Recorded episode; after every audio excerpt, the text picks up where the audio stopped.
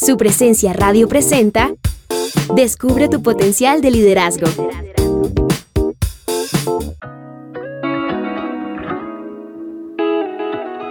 Hoy quiero hablarte sobre el desarrollo y el entrenamiento. El desarrollo y el entrenamiento son dos cosas completamente diferentes. El desarrollo se trata de la persona, mientras que el entrenamiento se trata de la tarea.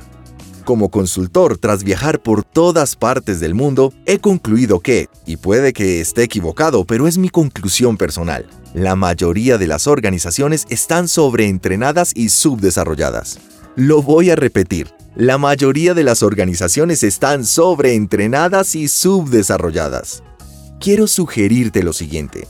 Si te enfocas en desarrollar a la persona, el entrenamiento se te hará más fácil.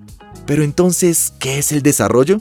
El desarrollo consiste en cómo hacer a una persona más adaptable y con mayores habilidades sociales. ¿Cómo podría esa persona tener mejores conversaciones? ¿Cómo podría esa persona resolver conflictos? ¿Cómo podría esa persona mejorar sus habilidades personales? ¿Cómo podría esa persona resolver diferencias y minimizar los desafíos que acontecen en cada organización? ¿Cómo podría esa persona convertirse en una mejor persona?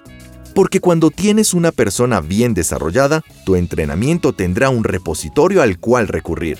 No hay nada de malo con el entrenamiento, pero si entrenas a una persona antes de desarrollarla, tendrás una organización que no crecerá. Necesitas enfocarte en el desarrollo primero y luego en el entrenamiento, porque las personas bien desarrolladas serán personas mejor entrenadas.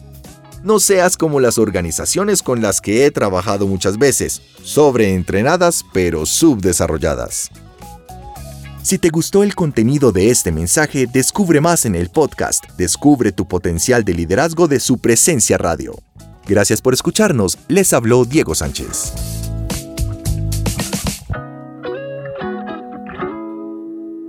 Compra los libros de Sam Chant en coffeeandjesus.com. Acabas de escuchar Descubre tu potencial de liderazgo, una producción de su presencia radio.